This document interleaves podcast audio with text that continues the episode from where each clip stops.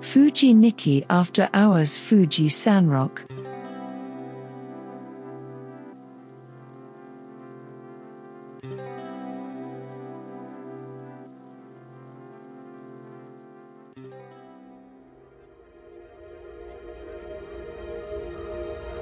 こんばんは。一軸延長です。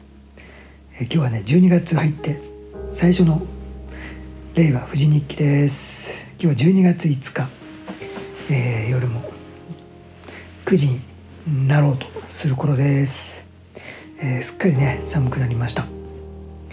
えー今日もシーズン2、2人で撮っていきたいと思います。よろしくお願いします。よろしくお願いします。妻です。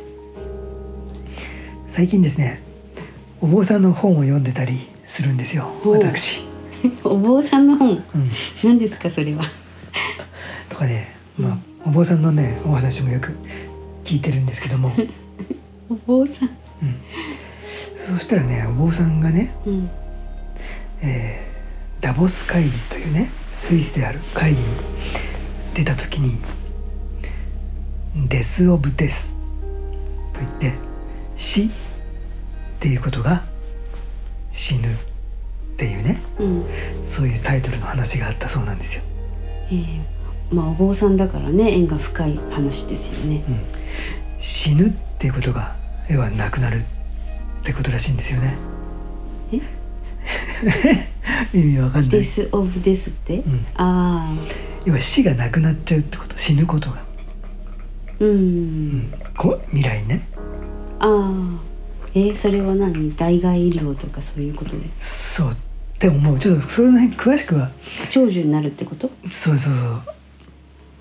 そう死ぬってことがなくなるってこと。えそれは何？死の概念が変わるってこと？いやちょっとそれ詳しくはな話さなかったんだけど。どういうこと？多分まあ医療の発達とかね。うん。まあそういうことが含まれると思うんだけど。うん。まあね突発的な交通事故とかねうん。そういうなんかコロナみたいなね。そういうまだ未解決のウイルスとかでは死ぬのかもしんないけど一般的なこう老死。老死っていうのかな。老衰？老衰？っていうことはまあなくなるっていうようなね。そういう意味だったと思うんだけどうん。それってどう思う？そう素敵だ素敵なのかな？いやーなんかその周りであのそのなんて言うんだろう。おじいちゃんおばあちゃんの世代とか私たちで言えばだんだんその亡くなっている方々も自然にな形で亡くなっている方々が多い中でまだね長生きされているその方とかもいらっしゃってその方たちのリアルなお話を聞くとこの間たまたまこうお世話になった先輩がいるんですけど76歳になる。うん。電話がかかってきて元気でねなんかあの健康で長生きしてくださいねみたいなこうお決まりのそのなんていうのご挨拶その最後にそういうふうにお話を電話を切る際に言ったら長生きしたってしょうがないんだよねっていうふうななんかその答えが返ってきたの。うんでそれはどうしてっていうことで切り際だったのにまた話が続いちゃって「どうしてですか?」って言って元気で長生きした方が楽しいこともあるんじゃないですかって言ったらやっぱりその10年前にできていたことが今はその楽々できなくなってさらにやっぱ不自由になってきてできなくなって元気じゃないっていうことが続く方ができてたことができなくなる方が辛いから楽しめることを楽しめるうちになんかもう長生きするよりもなんか死んだ方がいいんじゃないかって最近は思うなんて言ってたの。うん。言ってたのね。それはその方の意見なんだけどでもなんだろう。私自身はたまたまその話を聞いた後だからなるほどねって思ってるからまだその話に影響されてる気持ちがあるからなんかこうニュートラルには今答えが出ないなって感じ。うん。どうですか？ちなみに。いやそれもね困るなと思ったんだよね。長生きが？うん、なんかさ今みたいに少しずつさやっぱりフィジカルっていうか体力っていうか体がさ弱っていくうんっていうのはさもうやっぱり50になると少しずつ30代とは違うしさ、そうね目が見えなくうなってきて、ん、40代途中から目もさうん。やっぱりさ、老眼とかさ、まあ、卵子とかでさいろいろね衰えてもくるしさ。そういうのをなくねそういうのがなくずっと生かされるっていうのもそれはそれでなんかこうつまんないというかさ。うん。逆にこうそういう老いは少しずつこう体の老いは少しずつ来てでも死なせてくれない。とどめを刺してくれないっていうのも酷だなと思うしさ。うん、でも私はねその少し前まで思ってたことが例えばねその一つのことを研究していたりとかうんすると本当になんか時間軸で1年に一遍しかチェックできないこととかあるじゃない？植物のそその育ち方とか、うん。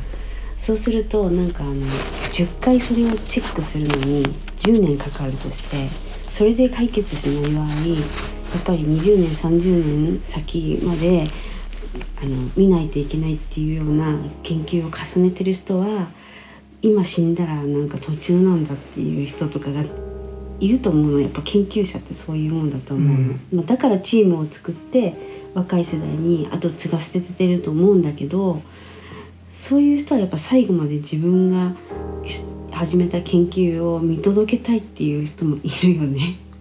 っていう気持ちはなんか私はあったうんうんそういう人にとってはそれがすごい長生きってさ最高っていうか死にたくないんじゃない？うん。うんなんかね最近そういうこと考えちゃってね。長生きしすぎも困るなと思ってね。うん。うん。なんかねその最近読んでる本ではねお坊さんのそのお釈迦様はねうん。もう生まれたらあとはもう苦行だっていうんだって。うん。それはなんかわかる。もう生まれたらあとはもう苦しみしかないってね。そう。それも辛いけどさ、まあお釈迦様って言われうん、あのなんだっけ。そのなんだろう旅に出たりするじゃないあの人は。しお釈迦様はよくわかんない。お釈迦様のことはよく調べたことないからわかんないんだけど。お釈迦様ってさ旅に出たりさなんかこう結構破天荒なさあの生き方をして最後亡くなってるから。そうなの？うん。ちょっとわかんないそれが だから確かに苦行だったんじゃない？わかんないけどで最後死ぬ時うに、ん。なんかこうほらサラソウジュあれお釈迦様だよね。うん。サラソウソウジュのなんかもう花びらが白い花びらがこう散ってきて、うん。なんかこう綺麗だなみたいな、うん。死に際にそういうなんか美しい光景があったみたいななんかそういう感じだったんじゃなかったかな。で死んだ後はお釈迦様は幸せなのかな？知らないけど。わかんないけど。あれ結局ななんだっけ？死死が来ないってどう？いいと思う？今はなんかこう死ぬってあ怖いんじゃないかなとかあの体験したことないからうん。そんな急に死ぬとか嫌だなとかは思うけど。そうねわかんないけどさまあだからなんかどんどんさ生きてるこの一秒一秒死に近づいてると思うからさまあね明日かもしんないし明後日かもしんないからまあ悔いのないようにやろうかなとは思ってんだけどちょっとこのまま行くともうなんかお前らっち真面目かって感じで終わっちゃうからあの、うん。この前さ面白い話があったよね。何？僕たちがさ昔さ20年前にさお世話になってた人がさ。あれ笑い事じゃないけど面白かったよね。まあさいつも騒ぎを起こすさまあねお方がいらっしゃってさ奥さんが入院しててさ死んだってさ。そう奥さんがあのちょっとし急に元気がなくなっちゃってどうしたんだろうと思って病院に連れて行ったらすぐに入院してくださいっていう感じでその調べたら心臓の周りの筋肉があのちょっと衰えすぎてるってことで集中治療室に入ったんだよね。うんそのことでもう本当に私たちお世話になってる他にもなんか私たちと同僚の後輩たちがみんないるんだけど周りでそのそのことですごくこう心配してそれぞれに連絡を取り合っててあの人はどうなったどうなったって連絡取り合ってる時に一人の人からとうとうなんかあの死ん病院から亡くなったっていう知らせが来たから今病院にそのご主人が向かってるっていう風な出来事が起きて私たち本当に泣いちゃって電話の本当にお互いに電話しながら泣いちゃって、お守りを送ったんだもんね。私もお守り、ね。そうお守りも送ったのに届かなくてとうとうもう亡くなっちゃったって言ってたらいきなりその日の夕方夜に連絡が来て生きてましたって死んでませんでしたっていうのを聞いてもう本当にお葬式どうするとか言ってたのに 死んでなかったって言ってしかも入院してる本人からご主人にその病院に行ってる途中に電話がかかってきて「あれ？死んでなかったの?」っていうことになって 本人からかかってきたっていうそういうね出来事があったんだよね。あの人らしいよねまあ私のね本当に師匠ですからね。まあその人がさっきの電話の相手なんですけどうん。あの長生きしてもねっていう話をまあそのか。人がしてたんですけど。まあねデス・オブ・デスまあねどうなることやらと思いますけどもちょっとね今日ももういい時間になってきましたのでちょっと今日は真面目に喋ってしまいましたけども。でもさ「デス・オブ・デス」ってさ死なないっていうことが分かるってことはさうん。そのうちさ死んだ後のこととかも分かってきてさパラレルワールドじゃないけどさその生と死がさ本当に境がなくなる日が来たとしたらうん。別になんか死ぬ方でもいいなとか生きてる方がいいなとか、ね。選択できるようになってくちるじゃん。でどうしてるか分かればね気も楽だよね。そういうのあっちが分かんないからちょっと怖いんだよね。そういうことそういうこと、うん。だから、まあ、そういう落語とかもなんか浄瑠璃とかもその死んだ向こう側の世界のことをいろいろあの想像してうん。あの美しい物語にしたりしてるのもやっぱりそういうなんか神秘的でなところがあるからだと思うけどそのそれが神秘がなくなったら行き来できる時代みたいなのがデス・オブ・デスの先にあるんじゃないかなっていうところをなんかなんていうの？目指して そういう日が来ることを望んで 生きていれば楽しみが出てくるんじゃない？そうだね。まあ僕生きてるのは苦行とは仏教はね結構好きなんですけど苦行とはちょっとまだ思えないんでちょっとね明るそうだね。明るく、まあ、やっていけたらいいかなと思ってます。ということで 今日はこの辺で終わっていいですか？はい 今度はまあ明るい話でもくだらない話でもしましょう。ということで、えー、12月5日令和富士日記でした。おやすみなさい。